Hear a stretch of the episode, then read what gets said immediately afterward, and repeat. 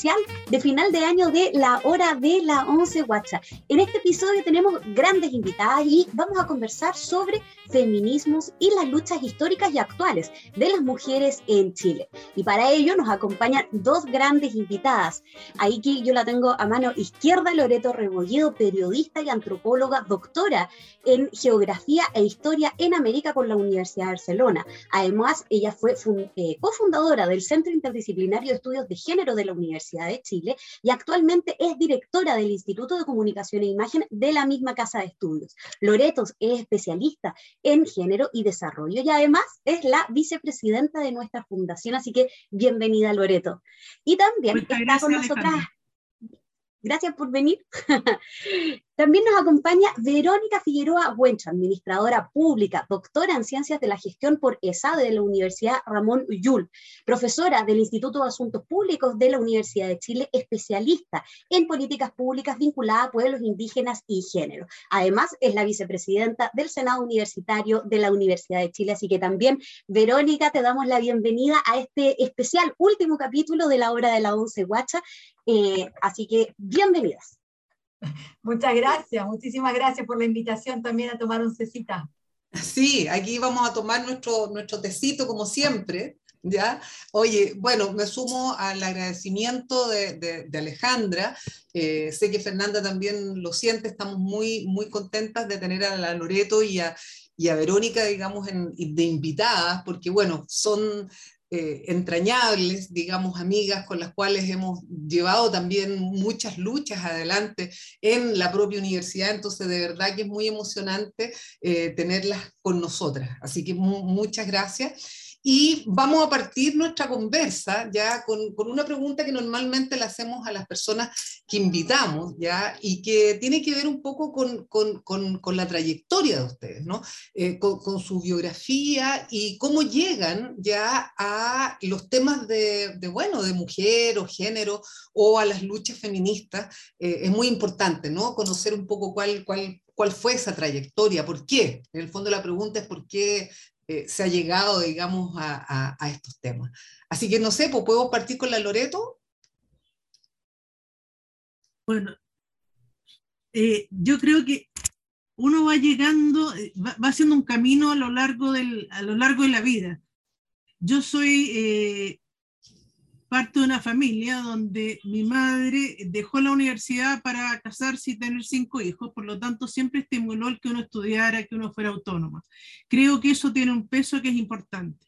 Por otro lado, eh, mis padres nunca hicieron diferencia conmigo y con mis hermanos hombres respecto a las exigencias académicas y de ese, de ese orden, y eso igual fue marcando ciertas ciertas cosas. Por otro lado, eh, inevitablemente uno va viendo tanto en su familia como en el mundo externo ciertas relaciones, ciertas, ciertas cosas que incomodan, que molestan. Lo más clásico cuando uno, qué sé yo, si, uno piensa mirando hacia atrás, el no poder salir de noche, si no era acompañada, porque para las mujeres siempre la noche es peligrosa, por ejemplo, o las incomodidades de pronto, siendo escolar, de subirte a una micro y sufrir un, un manotazo que, inesperado, cosas de ese orden, entonces te van mostrando que, no, que aun cuando tú crees que eres igual, no eres igual. Y aun cuando te tratan de criar de la misma manera, yo me acuerdo cuando mis hermanos salieron, se iban al sur a dedo, viajaban con amigos y todo lo demás, y uno en la casa. O sea, saliendo de vacaciones con los papás en la playa, siempre como en espacios protegidos. Y todo eso se va acumulando. O sea, yo no podría decir que ahí tenía absolutamente claro todo, pero sí me daba cuenta de esas cosas y me resultaban molestas. Luego, eh, yo cuando comienzo a, preocuparme por, por, temas de cambio social y eso, eh, lo, lo, comienzo desde, desde la militancia política. Estoy hablando años 70, en que la militancia política pasaba, básicamente militancia de izquierda en mi caso, y básicamente pasaba por el tema de clase. O sea, la pobreza en este país era una cuestión que a uno lo golpeaba, pero por todas partes. Las callampas, porque hoy día se llaman poblaciones, campamentos, que son nombres más dignos, pero las callampas eran cosas realmente eh, en que se vivía de una manera muy precaria, por otro lado en el campo una pobreza, la gente no tenía zapatos, andaba descalza, o sea, niveles de pobreza que uno mira para atrás y dice, pucha, efectivamente este país era muy pobre y había gente que era demasiado pobre. Conclusión, a los 20 años, por supuesto que no se mete en, en ese tipo de, de, intenciones, movimientos, partidos, lo que sea, que buscan los, eh, lograr cambios sociales. Después de eso, estoy haciendo un recorrido porque creo que es lo único que lo explica, porque si no, yo no, sí, obvio, no, claro. logro explicar. Después Mm. llegué por situaciones de exilio a vivir a Ecuador, donde también claramente se marcaban mundos muy separados de hombres y de mujeres, mucho más que en Chile. O sea, sin que que. Chile hubiese sido jauja, pero ahí claramente era mucho más, más conservador y más tradicional. Pero ahí de nuevo, aparte del tema, del, tema de la pobreza, de la necesidad del cambio social, el tema indígena era una cuestión que estaba puesto pero con tutti. O sea, la cantidad de etnias, el maltrato, la discriminación, los abusos, etcétera, eran algo que se ponía, por lo tanto uno ya, vamos, cuando tocaba inclinarse hacia algo, uno se movía por, eso, por esas vías. Hasta que regreso a Chile, cuando vuelvo a Chile, ¿qué era lo que se movía? Las mujeres. O sea, yo vuelvo en los años 80, o- año 85, y lo que más se movilizaba en función de, de cambio, cambio en- de- de- apelando al fin de la dictadura, por temas de derechos humanos, por temas económicos de diversa índole, era el tema mujeres. Y llego a trabajar a un centro de estudios de la mujer y ahí me voy metiendo y de ahí he seguido, después nos fuimos con, con Sonia, porque trabajábamos en el mismo centro. Sí, yo me acuerdo cuando la Loreto llegó con unas trenzas preciosas, ¿ya? ¿Te acuerdas, Loreto, que usabas unas trenzas largas y venía, claro, de Ecuador y la Loreto traía toda una, un aura ahí, ¿ah? de, de la cosa indígena, sí. Entonces, eh, y después ya, bueno, entramos a la universidad con el programa de estudios de género, que después fue centro, y de ahí he seguido en ese carril básicamente, o sea, ya se te va marcando una ruta en que ya no es solo una cosa de deseo de cambio social, sino también vamos poniéndole cabeza, vamos eh, trabajando con otra gente para que vaya tomando conciencia de, lo que, de lo que va ocurriendo, y un poco ese es el, un poco ese es el recorrido. O sea que va muy dando vuelta por distintos lados donde se cruza con cuestiones personales, pero también con, con lo que va pasando socialmente, si uno está inserto en un contexto. Claro, claro, absolutamente. Y en el caso tuyo, Ver- Vero, ¿cómo, cómo, cómo, cómo fue, cómo llegaste a, a- a los temas de mujer o feminismo? Sí, bueno, yo creo que generalmente más allá de, de nuestras diferencias vamos como compartiendo un mismo origen. Yo también con, comparto con la Loreto, vengo de una familia también muy pobre, somos seis hermanos, eh, tres mujeres, tres hombres, soy la mayor de las mujeres, eh, con una mamá, claro, que no terminó su enseñanza media, que fue madre muy jovencita, entonces no pudo disfrutar su juventud, su adolescencia, fue eh, prácticamente madre, ¿no? Y en condiciones de pobreza también eso exacerba muchas otras, otras situaciones, ¿no? Y con un papá eh, que era muy buen papá, pero no muy buen esposo, diría yo, pero era muy buen papá, lo ha sido siempre. pero claro, ¿no? Está esta cosa, como, como muy bien decía Loreto, de, de, de, que mi mamá siempre a nosotras nos enseñó el tema de la independencia, ¿no? El tema de salir adelante. Yo como hermana mayor me tocaba también, ¿no? Hacerme cargo de mis hermanos, hacerme un poco cargo de la casa. Eh, y, y, obviamente uno, yo veía, y, y, y, un poco estas contradicciones, ¿cierto? Ese discurso de mi mamá de él, hay que empoderarse, no con esas palabras, pero en el fondo sí. tienes que empoderarte, pero a la vez era, te toca hacer las camas, atender a tus hermanos, atender a tu papá, preocuparte y, y asumir ese rol maternal.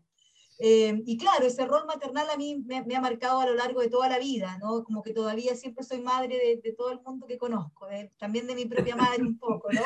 Claro. Eh, y tiene que ver, yo creo que también con ese recorrido que va un poco con la culpa. Yo diría que la culpa ha sido una parte muy importante sí. de mi vida y me lleva un poco a, a ese, a, a, a, ese feminismo y a tener una mayor conciencia también, ¿no? Hay una culpa inicial, es muy interesante, ¿eh? porque yo tengo ahora una hija adolescente y, y, cómo va aflorando eso, ¿cierto? La culpa del cuerpo, del mostrar el cuerpo, ¿no? De, de cuando tu cuerpo es adolescente y empieza claro. a tener forma y tú tienes culpa de que eh, muestras ese cuerpo, ¿no? De que te puedan decir algo por ese cuerpo, de sentirse expuesta por ese cuerpo. Y empieza el miedo, empieza el miedo a salir, empieza el miedo a que te digan algo, empieza el miedo a las situaciones incómodas, a vivir esto que decía muy bien Loreto, ¿cierto? Yo creo que todas lo hemos vivido, los apretujones en la micro, que te toquen, ¿cierto? En la calle, la grosería, y una aprende un poco a ir escondiéndose. Yo creo que por la, culpa a mí me llevó en un momento a, esa invisibilización, que no se me note el cuerpo, que no se me noten los pechos, que no se note la cadera, no pasar lo más desapercibida posible. Eh, después, obviamente, la culpa, cuando uno está un poco más en esa adolescencia, la culpa del cuerpo es como la culpa de, del diferenciarte también de la mamá, ¿cierto? Esta cosa de ver a tu madre, ¿no? Que, que está en la casa, que es dueña de casa, que no terminó el colegio, eh, que la ves que, claro, que le pide la mensualidad al papá eh, a, fin de mes, nunca alcanza, nunca alcanza para nada, nunca alcanza para vestirte como te gusta, nunca alcanza para, no, la zapatilla de moda, la ropa de moda. nada nada, ¿cierto? Y, bueno, y una está en el colegio, eh, y una se da cuenta de que tiene capacidades, pero, pero a veces también, ¿no? La recepción no es tanta entre los profesores, ¿no? Hay una, se, se tiende a invisibilizar y una va asumiendo la culpa como parte de la naturalidad de ese recorrido. Eh, y obviamente también en mi caso de la identidad, ¿no? De una identidad indígena, de mujer mapuche que no aflora hasta, hasta muy, muy avanzada mi entrada a la universidad, digamos, que hay más bien la negación nuevamente de la culpa de la identidad, ¿cierto? Yo no quiero ser la India, no quiero que se burlen de mi apellido, ¿no? No quiero llamar la atención. La culpa y el pasar desapercibida en todos los sentidos, en todos los aspectos, pero que a la vez, también por mi personalidad, como que choca, ¿no? Y una sentía como una especie de presión, como estoy encerrada, pero siento que quiero salir, ¿no? Y, y obviamente la universidad se convierte, para mí, se convirtió en ese espacio y se convierte en, un primer espacio político. Yo me meto en política en la universidad, estoy en el centro de estudiantes, empiezo, ¿cierto?, a, participar, a escuchar, a, a, cuestionarme un montón de cosas, ¿cierto?, a sentir que tienes acceso a leer, eh, que tienes acceso a conocer más, que tienes acceso a estudiar, que puedes estudiar, que puedes salir adelante, ¿no? Aun cuando empiezas también a ser mucho más consciente de esas tensiones que existen en los espacios académicos, ¿no? También, nuevamente, los hombres, ¿cierto?, con, con esta, eh, eh, limitando la, la, voz, ¿no? Eh, la participación, el que tú puedas, ¿no? como yo decía, salir de alguna manera de esa caparazón que te tiene tan, tan limitada, ¿no? y obviamente también yo siento que esa, esa mirada política, ¿cierto?, y esa independencia que yo voy adquiriendo en la universidad y esa conciencia identitaria, eh, tiene un punto de inflexión nuevamente cuando soy mal. Y, y, siento que nuevamente esto es una dinámica de la culpa, ¿no? La culpa, la culpa del trabajar, la culpa del querer eh, destacarte, ¿no? ¿Cómo nos cuesta a nosotras? A mí en lo mm. personal uno le cuesta, ¿cierto? Y uno se quiere destacar, y uno siente que la vida profesional te llena, y escucha, ¿cierto? De personas que te quieren, el, oye, si eh, quieres eh, ser profesional no puedes ser mamá, eh, tienes que estar en la casa, ¿por qué no estás cuando la niña, la niña hoy día lloró, no estuviste, la idea... Entonces también uno va creciendo con esa culpa y esa tensión permanente. Y yo diría que hay un punto de inflexión clave en esa historia que tiene que haber sido por ahí por el 2014, 2015, cuando yo conozco a una mujer que se convierte en un referente para mí, que me hace una invitación a participar de una cátedra indígena que estaban haciendo en ese momento en la universidad, eh, que es por cierto mi, hoy día mi querida amiga eh, Sonia Montesino. Eh, y esa invitación fue clave, esa invitación fue clave porque yo recuerdo que para mí fue el me están viendo, me ve ¿no? esta mujer que en ese momento era vicerrectora, una mujer ¿no? clave en, en, en la vida académica, en nuestra historia, en la trayectoria, y eso marcó para mí un punto de inflexión, porque esa, esa apertura a este feminismo vivido en la academia, que me permite conocer a otras tremendas mujeres, ¿no? entre ellas, por cierto, Loreto también, es, eh, se convierte para mí en, un punto de inflexión tremendo que por supuesto en el 2018, cuando ya conozco a, a Loreto, cuando conozco personal, las conozco personalmente, digamos, ¿no? y a tantas otras, eh, siento que, uff, Aquí hay un espacio de protección, un espacio de libertad, un espacio de crecer y un espacio de acompañarse. Yo creo que eso es lo clave, porque más allá obviamente de las diferencias, etcétera, eh, una siente que, claro, que el feminismo lo clave es la, colaboración. Y allí yo siento que, que, florece mi identidad, florece mi yo, florece, digamos, estas ganas de, de hacer cosas y, y, tiene que ver con eso. Creo que el feminismo claramente no se vive en solitario. Y se vive, y qué importante para las generaciones que vienen, cuando estas mujeres que son referentes, ¿no? que tú las ves y las notas cercanas, las palpas, eh, ves que vivieron lo mismo que tú, a lo mejor estás viviendo. Eh, siento que eso ¿no? es, es, te hace un cambio paradigmático. Eh, así que yo siento que el feminismo para mí ha sido liberador, ha sido muy liberador. Ha sido doloroso también porque una ve lo que otros no ven muchas veces, u otras incluso no ven, ¿no? Eh, muy consciente, ¿no? De cuando te invisibilizan, yo lo vivo en el Senado permanentemente, sobre todo ahora en la vicepresidencia, cómo me quieren acallar, cómo me ignoran cuando escriben mails, por ejemplo, ¿no? Como no se dirigen a mí, eh, como cuando yo hablo hay una idea. No te miran. No te miran, no te hablan, no te nombran, ni siquiera eres un cargo, ¿no? Porque a mí me ha pasado en múltiples espacios donde, bueno, y aquí está la autoridad, está el decano, está el rector y está Verónica, ¿no? Eh, y una, claro, es consciente de aquello. Entonces, a veces es doloroso, tener conciencia es doloroso. Pero además, no, pero yo creo que también nos ha hecho más valientes, ¿no? Y, eh, y darse cuenta de eso, de que todo se hace en, en colaboración. Así que ha sido un recorrido de todo, ¿no? Dulce y agradable, yo creo, como, como el de ustedes también. Sí, sí. No, qué interesante lo que, lo que, lo que ustedes dicen, porque, porque claro, digamos, esta, esta, esta, esta vida en la cual uno nace, ¿no es cierto?, donde están todas las opresiones, las desigualdades, esta culpa que tú hablas, o sea, yo creo que, yo creo que todas hemos vivido, y de todas las generaciones, ¿no? Hemos vivido el tema ese, ¿no?, del cuerpo, de, de, de lo que decía la Loreto, ¿no es cierto?, las micros, etcétera, ¿no? Pero a mí lo que me parece súper interesante, digamos, de, las, de lo que dicen ustedes, siendo dos generaciones, digamos, distintas, ya es que independiente de eso, ya hay una agencia.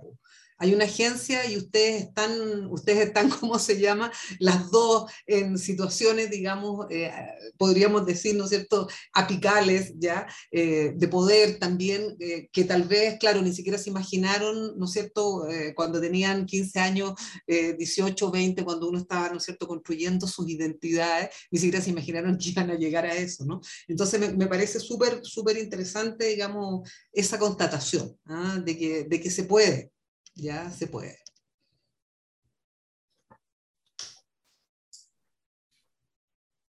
Fernanda, está con el, silenciada. Está silenciada, Fernanda. Ahí sí, la tecnología. Estábamos justo hablando de la tecnología antes de empezar esta, esta 11. Eh, nada, solo agradecer también que estén acá para nosotros, lo, conversamos con Sonia y Ale, eh, es súper importante porque es nuestra última 11 del año y qué mejor que terminar esta, este año hablando de estas temáticas que para cada una de nosotras son fundamentales en nuestras vidas, en nuestro diario vivir, como decía Verónica, que me sentía absolutamente representada con, con sus palabras, siendo mujer, madre, trabajadora y de todas las cosas que uno, que uno es. Eh, y para, para continuar, eh, queríamos preguntarles cómo definirían ustedes las luchas de las mujeres que hoy en día se, están y estamos teniendo y, cuáles son las proyecciones de, todas estas luchas. Eh, no sé si quieres empezar, Vero, porque antes empezó Loreto. Gracias. Bueno, por supuesto.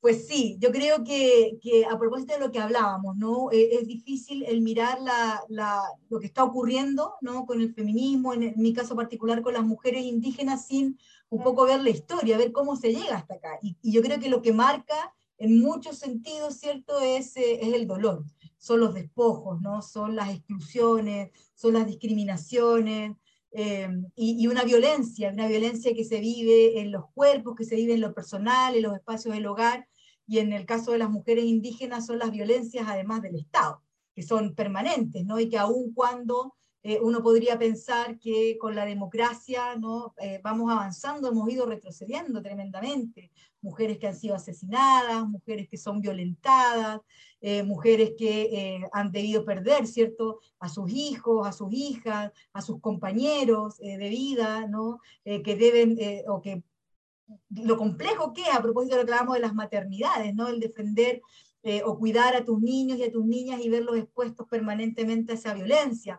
Pero claro, vemos hoy día que hay una expresión nueva y es una expresión política, y yo diría que es la expresión del poder. Y eso es fundamental, porque hoy día vemos lo que hablábamos antes, ¿no? La fuerza de los referentes.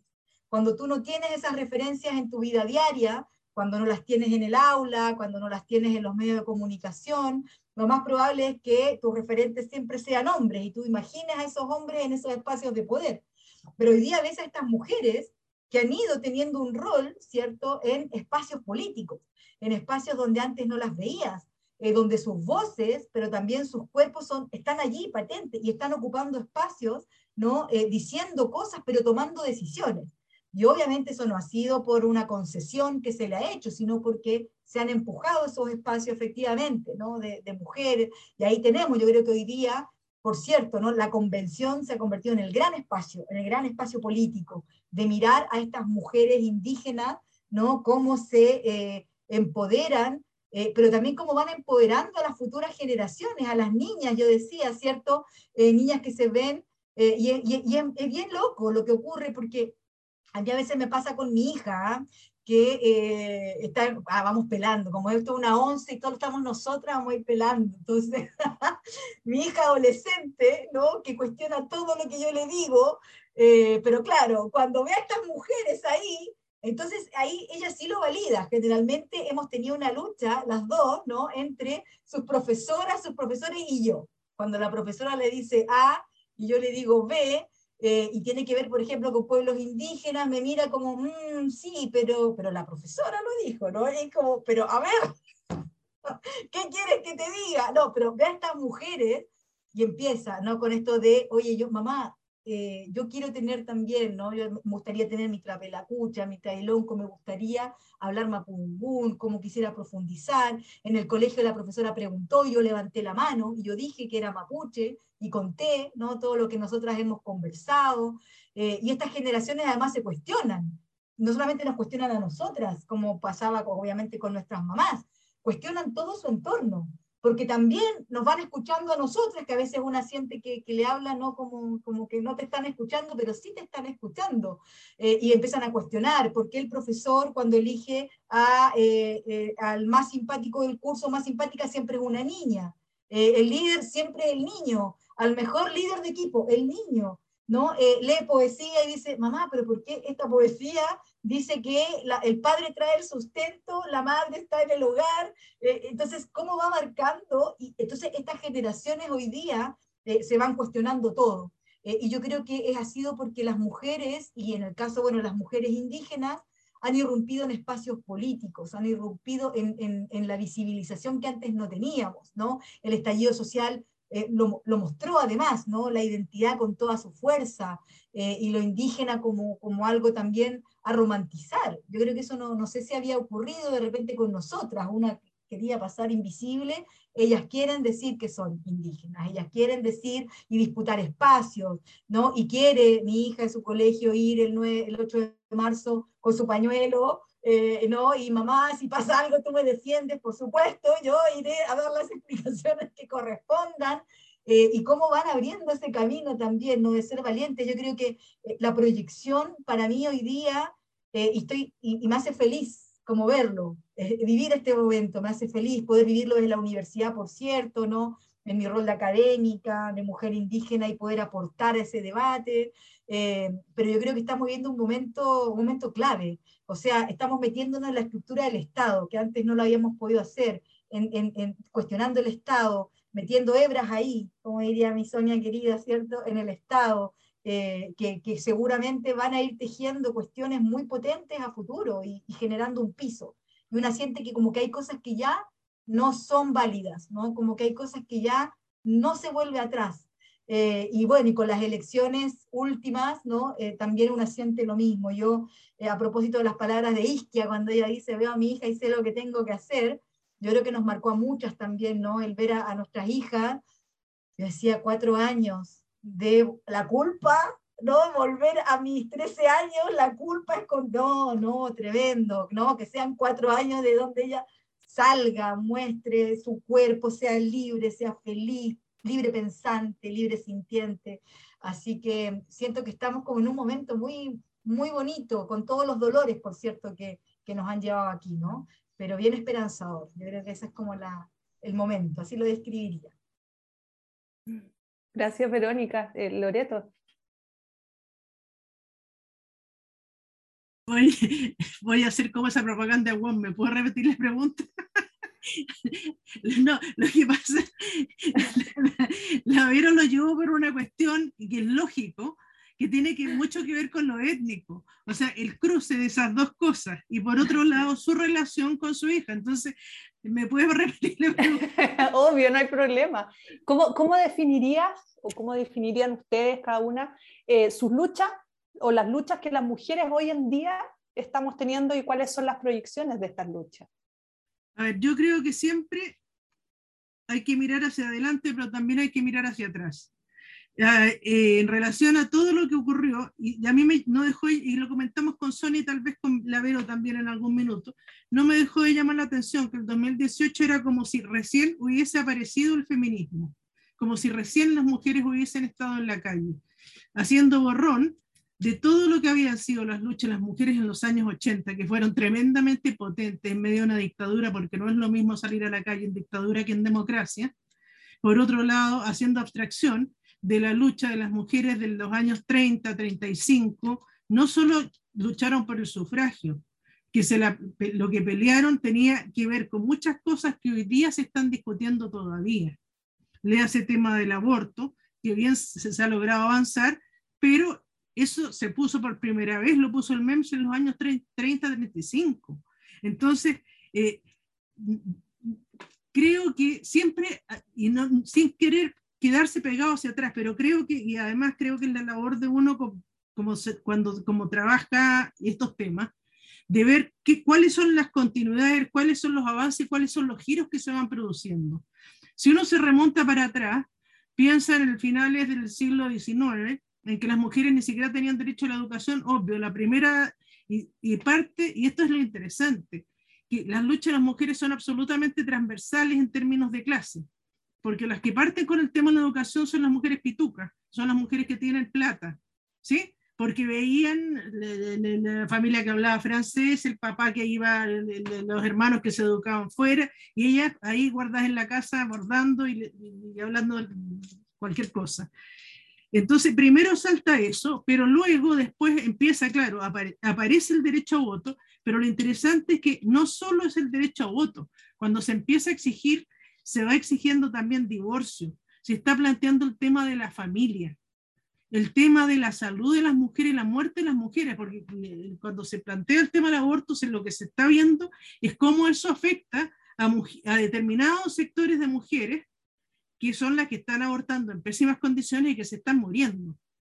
Se lo plantea como un tema de sanidad pública, sin embargo, tiene connotaciones tremendamente grandes en términos de, claro, después el giro hoy día es yo tengo derecho a decidir cuántos hijos tengo, qué hago o no hago con mi cuerpo, etcétera, etcétera. Pero primero, cuando se plantea el tema del aborto, se plantea desde un tema básicamente de supervivencia de las mujeres. Por otro lado, está eh, la diversidad de familias de una otra manera también emerge en esa, no se llamaban jefas de hogar. Además, está una cosa que es muy interesante, que también la hemos conversado con Senia en otro rato, de cómo van cambiando de nombre las cosas. ¿ah? Entonces, eh, por ejemplo, nosotras cuando hablábamos de género hablábamos de, de, los entrecruzamientos que había género, clase, edad. Hoy día eso no se llama género, se llama interseccionalidad. O sea, y va, vamos viendo cómo a las mismas cosas se le van poniendo otros nombres. Entonces, el tema de las mujeres que tenían que criar solas las madres con los guachos, hoy, día se llaman jefas de hogar. Y así cada una de las cosas va cambiando, pero en el fondo la esencia es la misma, los problemas han sido los mismos, pero creo, y eso sí me parece interesante como, como planteamiento, digamos, es que en los años 80 las luchas de la mujer, al igual que las luchas del MEMS, son muy transversales en términos de edad, de clase, porque las que salen son mujeres de todo, de, de, de, de distintos estratos. O sea, tienen las feministas en los 80, por ejemplo, que claramente son mujeres más ligadas al mundo universitario, profesional, pero también tienes a las mujeres pobladoras, tienes a las mujeres obreras, a trabajadoras de, distintas, de distintos sectores. Y por supuesto que cuando llega la democracia, las demandas tienen que ver con cosas que atañen como colectivo a esos distintos sectores. Entonces aparece el tema, sí, hay que, ojo con la jefatura de hogar, hay una gran jefatura de hogar, es necesario, por lo tanto, tener un trato especial respecto a la vivienda, al trabajo, a las capacitaciones, y esa es una cosa, aparte de la creación de CERNAM, digamos, cuando se crea, llega con todos estos mandatos. hay que ver qué está pasando con las mujeres temporeras.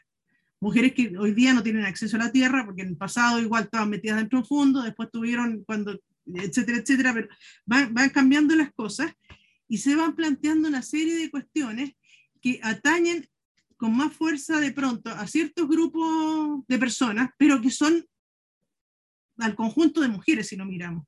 El tema de las diversidades familiares, que son absolutamente transversal, transversales en términos de clase. ¿sí?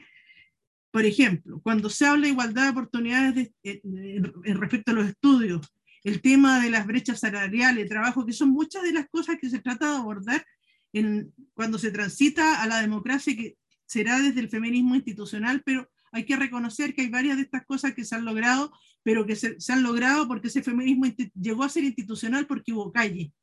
Hubo calle en los 80 que fue tremendamente importante, reivindicando distintas cosas. Si nos vamos al 2018, vemos que reaparecen ciertos temas, pero aparecen bajo otras formas que también están permeadas por los contextos culturales y sociales.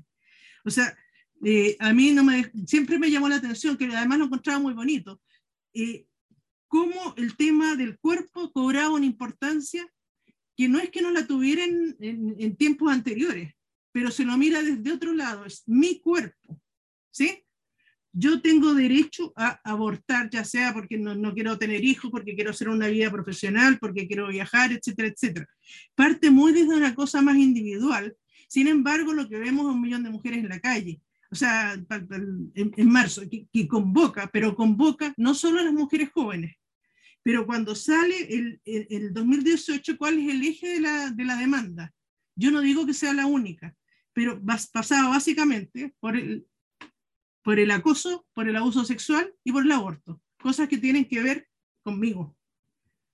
Las otras son, si, si ustedes se fijan, cuando se exige el derecho a, a, voto, estamos hablando del derecho a voto de todas las mujeres. O sea, hay, creo que además eso te está mostrando los cambios de la, los cambios de la sociedad, todos son feminismo y todos tributan a un pasado. Las mujeres de los 80 sin duda tributar, o sea, le, debían a todo lo que habían hecho la Olga Poblete, la Elena Cafarena, las mujeres del MEMS, etcétera, etcétera. Y en el caso del 2018 también, bueno, en algún, en algún rato se habló, son las, son las nietas de las feministas de los 80, no sé si serán las nietas o si son otras, yo creo que son muchas más. No, porque hoy día es muy raro que una mujer joven no se defina como feminista. Pero cuando, cuando uno era joven, decir feminista, te miraban al tiro con cara de que eras lesbiana. O sea, inmediatamente te caía el, el rótulo o la sospecha. ¿sí? Entonces son cosas que a uno le, le llaman la atención en la misma universidad. Cuando nosotros partimos con el Centro de Estudios de Género, hoy día hablar de género, de feminismo, de diversidades, de lo queer, de lo que sea, no es ningún rollo para nadie. Cuando nosotros llegamos a la, Facultad de Ciencias Sociales, a la oficina nuestra pasaron meses en que no entró ningún, ningún hombre y nos miraban con una cara de cosa sospechosa tremenda. ¿ah? Éramos, de verdad parecíamos contaminadas, así como, como con COVID cuando no había COVID, entraban solo mujeres estudiantes, o sea, era una cosa muy loca. Pero que Oye, está hablando de época hay algo interesante lo que está diciendo. Acuérdate la simbólica de, cómo nos tenían en qué oficina, cómo nos controlaban. Estábamos, eh, estábamos en la entrada del decanato donde nos veía toda la, toda la facultad, en una especie de vidriera chiquitita, donde mis ojos te vean, ahí te controlo. No, una cuestión loca. O sea, hoy día eso es impensable. Hoy día tenemos vicerrectoras. En esa época no había mujeres decanas. No había, no había FESH porque la Marisol Prado, que fue la primera mujer, llegó después a la FESH. Y cuando se llega al 2018, es cierto, había temas de acoso, de abuso en las universidades, pero en la Universidad de Chile, que es una de las, que, de las primeras que se mueve, porque partió la Austral, pero después siguió Derecho de la Chile, también vemos que el movimiento cobra una, una, fuerza inmensa, pero que ya había avances. Había avances que se habían hecho justamente cuando la Sonia estuvo de vicerrectora, como venía del, del, grupo de feministas del CIEG y todo eso, por supuesto que lo primero que se hace es un diagnóstico de qué es lo que ocurre, el famoso libro del biombo a la cátedra. Pero ese diagnóstico venía también con propuestas de cosas que había que cambiar. Y algo se había avanzado, o sea, por supuesto, y ahora si uno mira, por supuesto que hay un montón de cosas para avanzar. O sea, se ha logrado igualar ciertas situaciones, pero hay otras, si lo miras a nivel de la propia academia, que, que no han cambiado. O sea, hoy día tenemos, la, y todo el mundo lo dice, ¿no es cierto? y se habla, ¿no? ahora hay dos mujeres rectoras en universidades públicas. Hace un par de años atrás en universidades públicas las únicas mujeres rectoras habían sido en la, en la UTEM, en la Universidad del Paraíso, cuando quedó la embarrada en un caso de, de, platas y en, y en el otro, ¿se acuerdan de la, cuando crearon esa carrera de no sé, perito forense? En que cayó el rector, bueno, ahí, cuando estaba la crema, ¿quién vino a arreglarla? Una mujer, pero esa mujer es interina, pues. Y después se arregla el pastel y llega un hombre. Hoy día tenemos dos mujeres que llegaron ganando elecciones a dos universidades públicas importantes. O sea, vemos que cada una de las cosas, cada una de las generaciones ha ido aportando y ha ido empujando el límite un poco más allá. Que falta un montón, sin duda falta. Pero ah, yo creo que, y con esto cierro, creo que efectivamente hay que mirar para adelante, eh, hay que mirar dónde estamos hoy, hay que mirar hacia adelante, pero también hacia atrás. Mm. Mm. Y Loreto, ahí en esa misma línea, porque tú al, principio eh, comentaste, claro, que pareciera que estaba llamada como cuarta ola, hay una ruptura con respecto a, esto, a esta trayectoria de la lucha de las mujeres y del feminismo.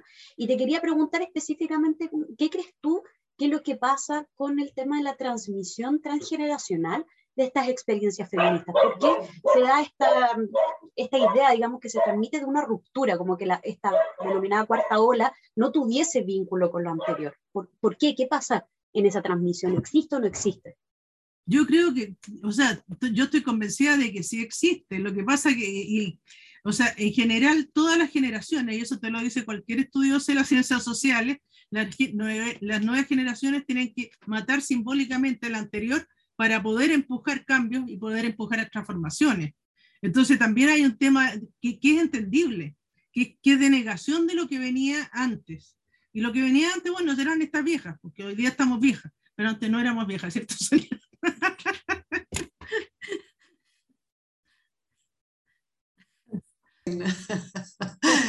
Claro, pero, pero, sí, sí, sí, yo, yo estoy de acuerdo con, con, digamos, con hay que matar a la madre y hay que matar al padre, digamos, ¿no? Pero, pero claro, yo, entiendo, no sé, Alejandra, si estabas tú haciendo esa pregunta en términos de, claro, cómo, por ejemplo, hiciste una síntesis espectacular delante, digamos, de lo que había sido, ¿no? Todo, esto, todo este desarrollo. Eso mismo, por ejemplo, ¿no? Eh, ¿Cómo se transmite? Porque, claro, yo entiendo que la transmisión, eh, la transmisión no necesariamente tiene que ver con que la otra generación haga el cambio, ¿te fijas? Sino, en el fondo, ¿qué es lo que así cuando tú hablabas de tu mamá, ¿no es cierto?, que no te transmitió, eh, digamos así, abiertamente el feminismo, pero sí te transmitió que estudiaras. ¿Ya? Eh, ahí hay una transmisión transgeneracional, lo mismo la Verónica, ¿no? Ve en su madre. yo creo que por ahí vas tú, Alejandra, ¿no? Como en ese... Sí, justamente porque al inicio ustedes hablan de su trayectoria y en el fondo cuando hablan de la trayectoria tiene que ver con su biografía.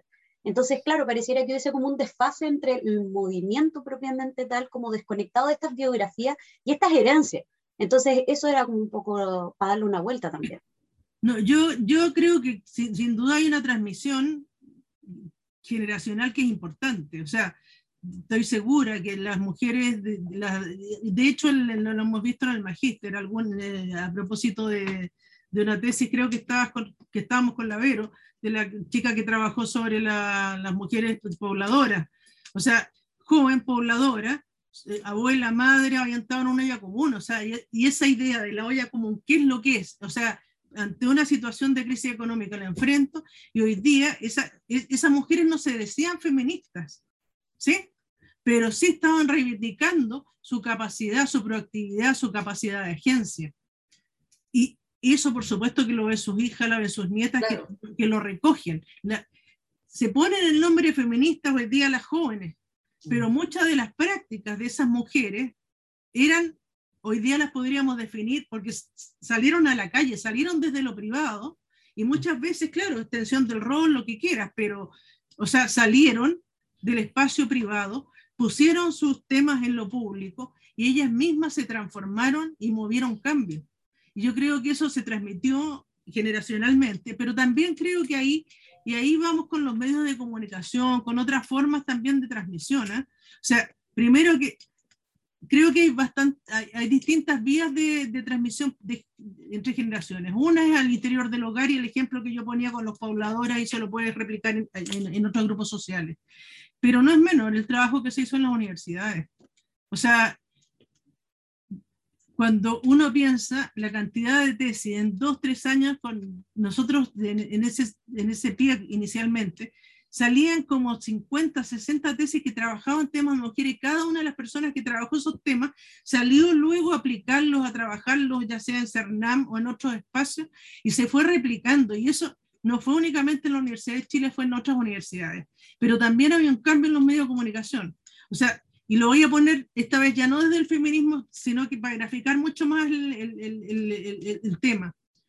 Si uno mira las telenovelas de hace 20 años atrás, telenovelas chilenas, creo que Macho no sé si tiene 20 años, ahí aparecía un gay más tapado, o sea, no, no sacaba ni un cuarto de pie del closet, o sea, todo, todo, pero uno se insinuaba. Hoy día no tiene, luego viene el gay estereotipado a morir, y hoy día tienes personajes que son gay, que son mucho más representativos de lo que son en la realidad. Bueno, también eso fue pasando con las mujeres, en que las mujeres dejaron de ser la simplemente María que lloraba porque la habían dejado y le criaba al hijito guacho con la máquina de coser, el, el drama terrible, y te encontrabas con mujeres que eran mucho más potentes también o sea, en términos de salir adelante y todo. Entonces, esa es otra guía con la cual se va transmitiendo y se va premiando nuevas maneras de pensar, nuevos modelos de ser a las generaciones que vienen. Es interesante, y Loreto, voy a meter un poquito la cuchara porque mm, eh, con las teleseries, porque justamente ahora, efectivamente, Macho creo que cumplió 20 años y la volvieron a dar. Y de hecho están dando teleseries antiguas y uno se da cuenta, porque a mí me pasaba, yo soy de la generación que vi Machos cuando la dieron originalmente y ahora de repente la pillo y ellos, pero qué diablos veíamos así, pero ¿qué, qué es esto? Así como, pero ¿cómo podíamos ver esto?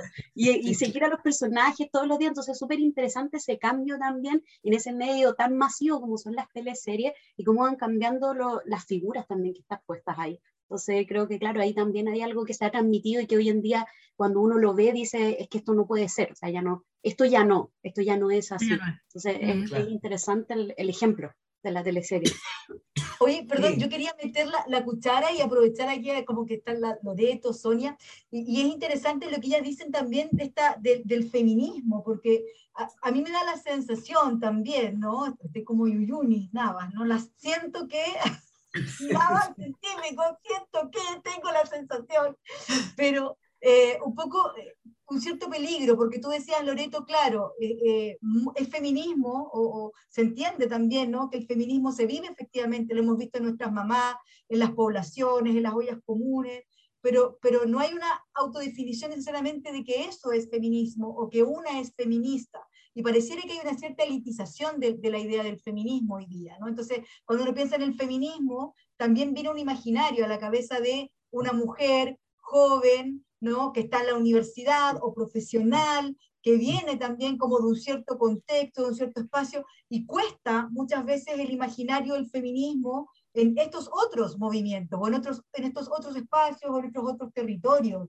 Eh, si no, no, me cabe ninguna duda, todo lo que ha hecho ¿no? la Machi Francisca tiene que ver también con feminismo, lo que ha hecho ¿no? otras mujeres también en sus territorios, pero, pero no se tiende a hablar de feminismo allí. ¿Cómo, Sí, no sé. Sí, ¿no? súper interesante, súper interesante porque también quería ligar un poco también con lo que planteaba la, la Loreto, ¿no? Eh, y, y, y, con lo que preguntaba la Alejandra y, y, la pregunta que después te quiero, te quiero hacer también a ti, Vero. Eh, no, esta, esto de qué es feminismo, digamos, y, como estas cosas que, que, se instalan, pero que la realidad dice, dice otras cosas, ¿no? Ah. Por ejemplo, eh, está muy, muy en boga y uno lo escucha, ¿no es cierto?, las que las mujeres de entre los 30 eh, y los 40 no quieren tener hijos. ¿Ya? Eh, no quieren tener hijos, ¿no es cierto? Porque para qué vamos a traer estos hijos eh, a este mundo horrible, ¿ya? Y entonces uno empieza a escuchar y a ver, ¿no? Declaraciones por todos lados, ya más vale, no sé, tener un perro, te fijas, la gente tiene hijos gatos, hijos perros, ya, no, si yo lo veo y es, como antropóloga, tú Loreto también lo tienes que haber observado, ¿no es cierto? No tiene nietos gatos y eso, sí. Exacto, ¿ya? Bueno, entonces, pero, pero, pero entonces, claro, hay como una, te fijas esa, esa como tendencia, entonces no, ¿por qué? ¿por qué? Porque la maternidad oprime, porque esta sociedad realmente no da los espacios para que la maternidad pueda realmente realizarse, o también todas las cosas que decía la Vero, ¿no es cierto? Todo, todo estos rollos entre trabajo, maternidad, etc.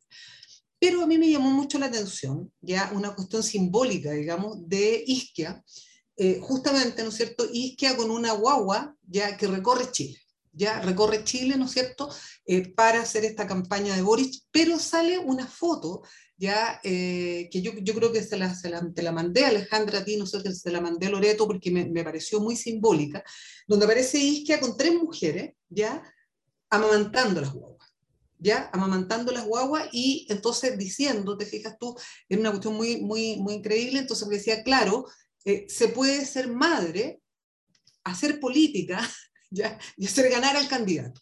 Entonces, uno puede leer eso desde un lugar, ¿no es cierto?, donde puede decir, eh, sí, qué fantástico, o sea, las mujeres potentes, poderosas, ¿no? Pero por otro lado, retomo lo que contaba la Loreto, ¿no es cierto? En esas universidades, cuando fracasan, ¿quiénes son las que tienen que aparecer? Ya el ejército de reserva femenino, salvando la situación.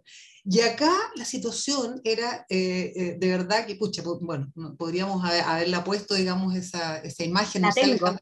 Ah, La pero tengo. por favor. Ya. O sea, esa imagen, ¿no? Entonces, entonces, claro, la pregunta, digamos, esa imagen, a propósito, Verónica, lo que tú estabas preguntando y diciendo, digamos, de estos feminismos, ¿no? Eh, porque eso pudiera ser, ¿no es cierto?, para determinado tipo de, de, de imaginario, ¿no es cierto?, una situación de subordinación, o sea, eh, además amamantando, haciendo política, haciendo esto, haciendo lo otro, cuatro, cinco jornadas, ¿no? Entonces, creo que esto da para pensar y para que para, para justamente darle vuelta, ¿no es cierto?, qué feminismos ya son los que están funcionando. Tal vez hay una resignificación, están estas cosas múltiples, como tú decías, muchos feminismos, muchos movimientos, que es minuto a lo mejor de conceptualizarlo. Entonces, bueno, esa es un, un, una cosa que quería colocarla, digamos, porque me pareció algo, algo bastante interesante. Ustedes saben que a mí me interesa mucho el marianismo, ya, eh, y me parece, digamos, que, que hay ciertas estructuras ahí extrañas, digamos, que siguen operando, ya eh, siguen funcionando. Bueno, pero yo lo que te quería preguntar y tiene que ver con esto también es un poco lo que hemos visto este último tiempo respecto a las mujeres indígenas. ¿Ya? Eh, cuando hablaba la Loreto de Ecuador, cuando hablaba todo esto, era impensable, ¿no es cierto?, que mujeres indígenas pudieran llegar a siquiera algún tipo de poder, ¿ya? Eh, eh, incluso en sus propias comunidades, ¿no es cierto?, muchas veces también como muy eh, androcéntricas, etc. Entonces, ¿qué es lo que vemos? Vemos, vemos ahora en Chile, ¿no es cierto?, unas figuras ¿ya? de mujeres indígenas que toman el poder. ¿ya? Eh, y tú también, Vero, te fijas, o sea, es, es, para la Universidad de Chile, ¿me entiendes tú? Una mujer eh, como tú, ¿no es cierto?, indígena, que logra ser vicepresidenta del Senado. O sea, es la segunda de a bordo, digamos, en términos de autoridad del rector. O sea, no es menor lo que, lo que, lo que tú has logrado, ¿me entiendes? Entonces, la pregunta, la pregunta es, digamos, ¿cómo, ¿cómo visualizas tú? ¿Ya? Porque aquí también hay mucha discusión en el mundo indígena de que el feminismo es occidental, que eh, las blancas, las no sé qué, bueno, yo no creo mucho en esas nomenclaturas, pero así se dice, digamos, ¿no? Y, entonces nosotros no somos feministas, ¿te fijas? Pero sin embargo, entonces llevamos luchas que tienen que ver con lo étnico, con, con nuestras luchas por los originarios. ¿Cómo, ¿Cómo reflexionas tú frente a eso? ¿Cómo, cómo te explicas, además, y eso es interesante, cómo te explicas que hayamos llegado en Chile ya a estas como tú, digamos, la, la, la Elisa, la Machi, ¿me entiendes? Y muchas más la han hallado, en fin, cualquier cantidad de mujeres alucinantes, maravillosas. ¿Cómo lo ves eso? Bueno, yo lo veo con, con expectación también, porque eh, obviamente, como muy bien decía Loreto, yo creo que hay también una tensión en esta mirada que podría efectivamente tornarse en individual o en occidentalizar también gran parte de las luchas, ¿no? A wincar, diríamos nosotros, gran parte de esas Claro. luchas, pero no comprender que en realidad aquí también, digamos, cuando uno habla de, de que esta es una cuestión política, eh, la importancia que tiene esa visibilización y en todos los espacios, ¿no? disputar efectivamente ese espacio de poder.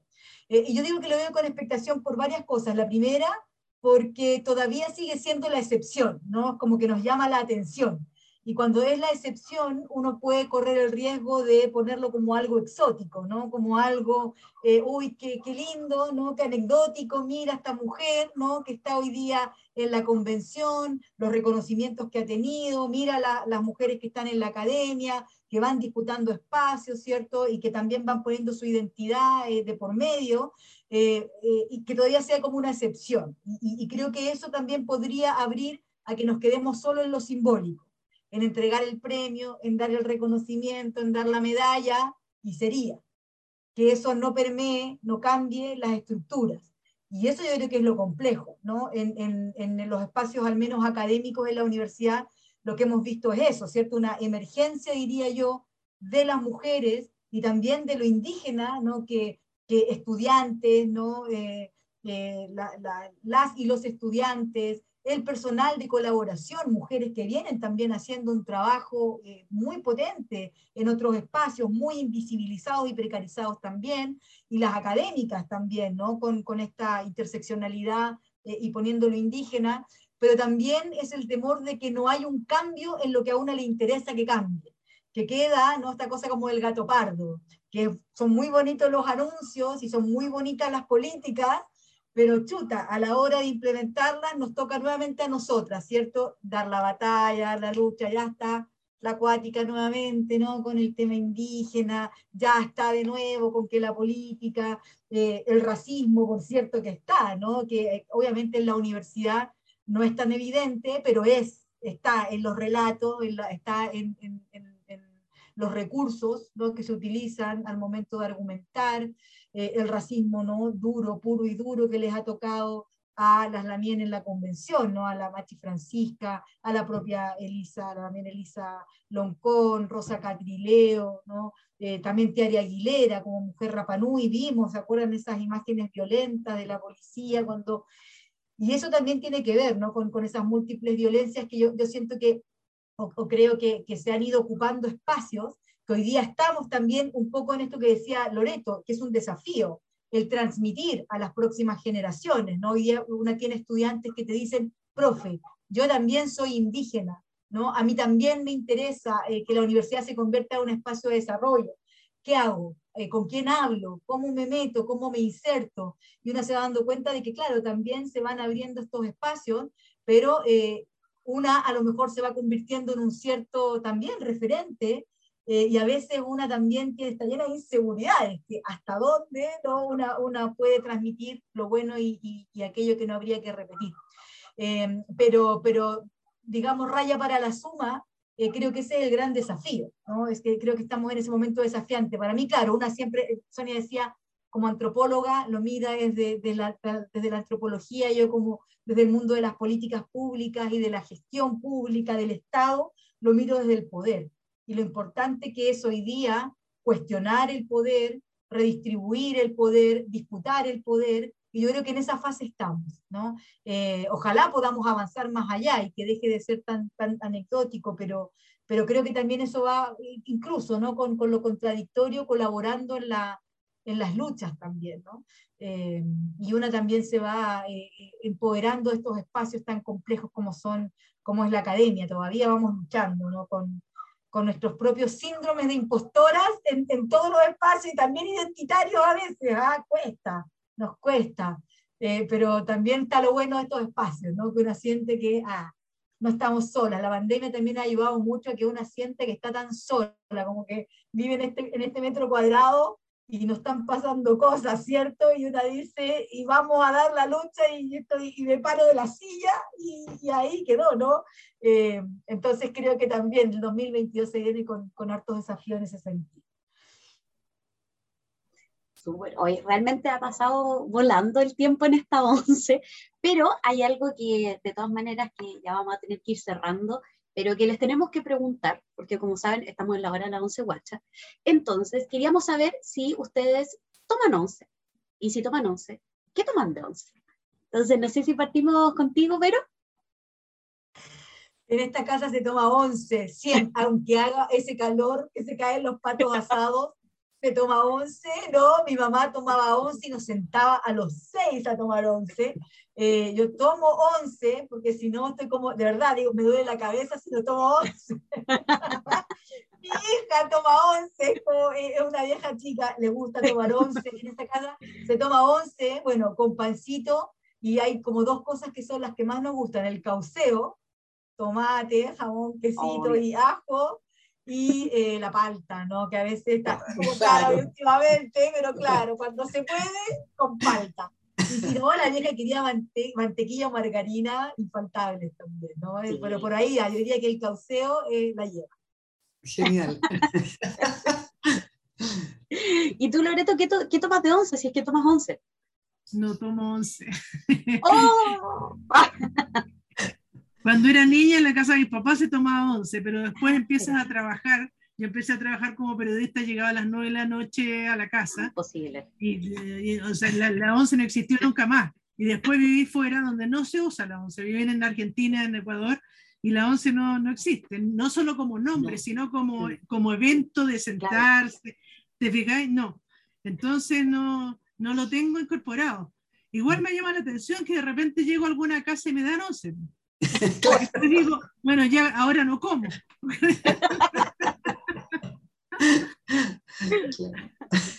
Es verdad, la oncecita, uno es lo primero que ofrece, ¿no? Oncecita. Obvio, si alguien en la tarde, obvio, un tecito, un algo, un algo. Con un pastelito, alguna cosita. Sí, o un pancito, o pan con palta. hay algo que ofrecer, claro. El, el pan con palta es transversal. Sí. Le vamos a servir solo el té o el café pelado, pues, es, el, el, todo el ritual de sentarse en la mesa, como decía Lavero que tienen la mantequilla, que tienen la palta, el tomate, el huevito revuelto, lo que sea, o el dulce. Y conversar, y conversar de la vida y de, y del, y de todo. Eh, bueno, eh, ha sido súper bonita esta once, se los agradecemos mucho, muy entretenida además, hemos estado todo el rato ahí eh, pensando y, compartiendo ideas y, queríamos preguntarle lo último, que para nosotros también es muy importante, se lo hacemos, le hacemos la pregunta a cada una de las participantes y, y, y, es muy importante también para las personas que nos ven y nos escuchan.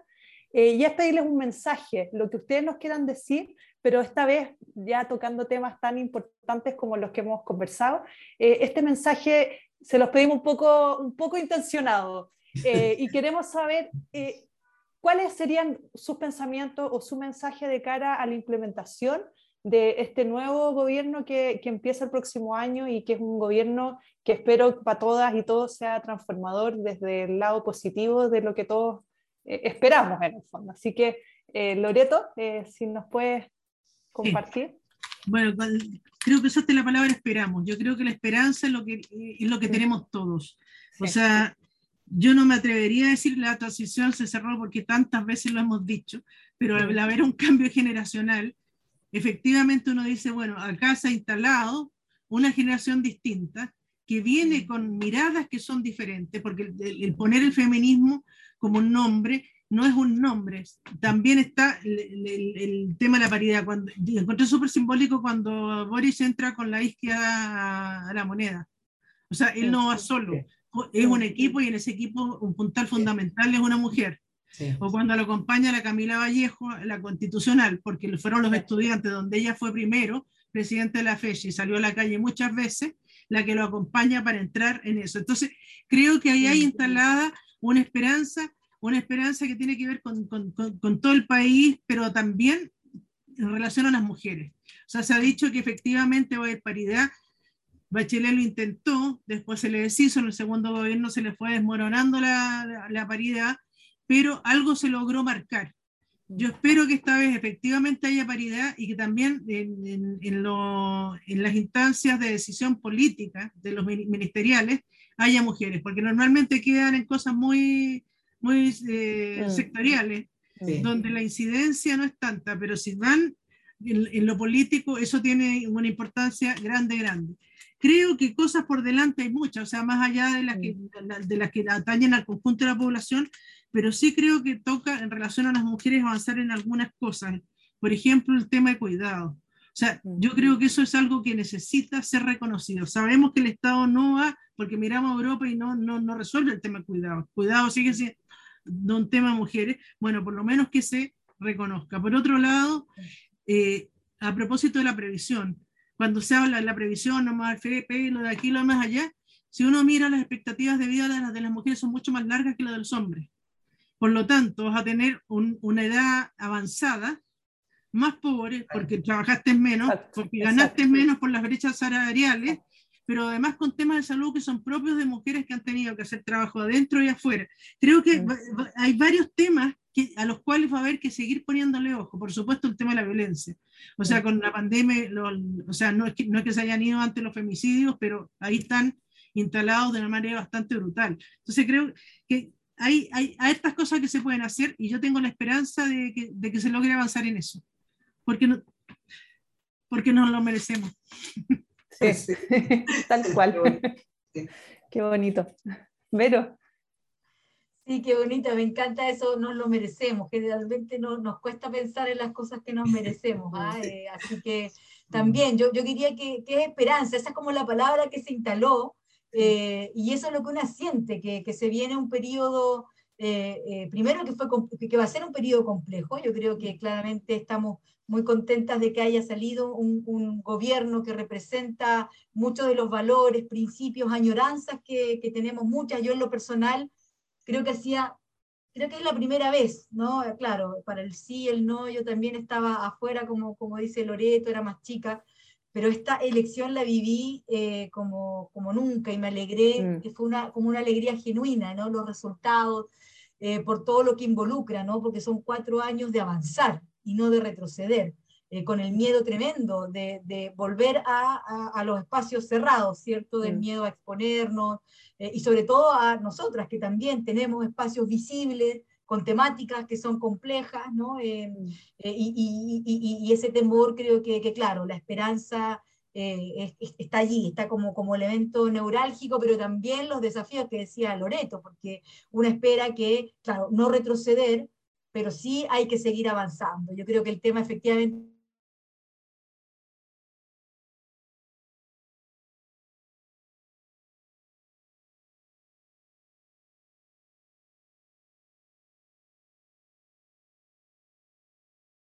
partir, eh, es tan importante el tema de la, de la no solamente de, de, las jornadas de trabajo, sino cómo esa jornada de trabajo, si hay una lógica ¿no? de cuidado, de una renta universal también, eh, de, de, generar una red, eh, cómo, cómo se va a facilitar o se va a favorecer también una vida mucho más plena, mucho más, mucho más feliz, para, para no solamente para nosotras, sino para que también quienes, quienes nos rodean.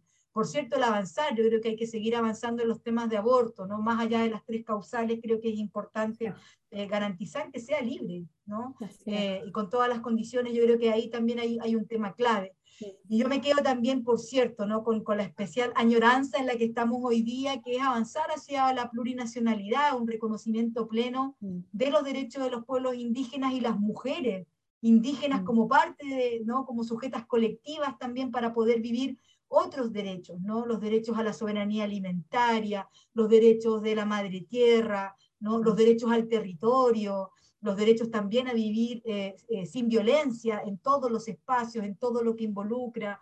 Y yo siento que, que claro, que, que, por ahí también hay, hay, mucha esperanza. Entonces, mi mensaje va porque, como decía eh, Loreto, nos lo merecemos pero también mm. lo más probable es que tengamos que seguir luchándola para que eso sea así. Entonces, Seguro. nada, yo creo que el llamado es a, es estar ahí, alerta, muy alerta, muy eh, activas eh, y, y, pendientes, ¿no? Para, pa, pa, eh, de alguna manera, ir empujando también aquello. Y como decía Loreto, yo creo que, que las mujeres estén en espacios de poder. No ha habido ninguna mujer, por ejemplo, ministra del Interior en la historia de la República de Chile, mm. ¿no? Un cargo claramente de, de, de poder dentro del, del Estado. Eh, y, y, salir un poco de esta lógica más eh, sectorial o que nos traen los comités políticos. Yo creo que eso también es clave. Esperemos, ¿no? Ahora en, en, en, enero se, se anuncia el gabinete y yo creo que ahí ya vamos a saber ¿no? por dónde va un poco la, la mano para esto. Pero esperanza, esperanza, de todas maneras, creo que es lo que más nos representa. Uh -huh. Gracias, Vero. Nosotros aquí en la ONCE también tenemos una, una, una ilusión, el derecho a la, al arte, a las culturas y a los patrimonios. Es algo que siempre conversamos, soñamos eh, y nada, esperamos que también esté ahí presente. Sí, sí, porque a veces lo que está más, más ¿cómo se llama?, invisibilizado, o no tiene plata, o no tiene importancia, ¿no? Así que estamos, estamos de acuerdo. Oye, pucha, muchas gracias y, y, bueno, yo creo que desearnos un, un, muy buen año 2022 para las que estamos acá, pero a todos los que nos los y las que nos escuchan, nos ven, ya también desearles eso y muchas gracias por la compañía que han tenido durante todo el año eh, con la hora de la once guacha. ¿ya? Así que muchas gracias, feliz, fue una hermosísima once. Sí, obviamente agradecerles enormemente a Loreto y a Verónica en esta once que la pensamos muy especial porque es la última del año. Entonces queríamos cerrarlas invitándolas y yo creo que el mensaje que transmiten es súper importante también para todos quienes todos y todas quienes nos siguen durante todo el año en esta segunda temporada que ya vamos finalizando de la hora de la 11 Watch. Entonces agradecerles enormemente que nos hayan acompañado y también agradecerle a todos los que nos han seguido, que nos ven, que nos siguen en las redes sociales, que nos escuchan en Spotify, ven los videos después en YouTube, en Facebook, comparten las historias en Instagram. Así que agradecerles también a todos los que se conectan, nos escuchan y nos ven y nos van a seguir mirando. Así que de todas maneras les mando a todos y un abrazo enorme en este tiempo y sin duda yo creo que nos quedamos con sus mensajes, con esta idea de la esperanza, pero también mm. de que merecemos los cambios que esperamos que se vayan a ir concretando en los próximos tiempos. Así que un abrazo enorme, enorme, enorme, que tengan unas bonitas fiestas de fin de año y nos vemos el 2022. Nos vemos el 2022. Nos vemos. Gracias. Gracias. Chao, chao. Muchas gracias. Gracias. Que estén muy bien.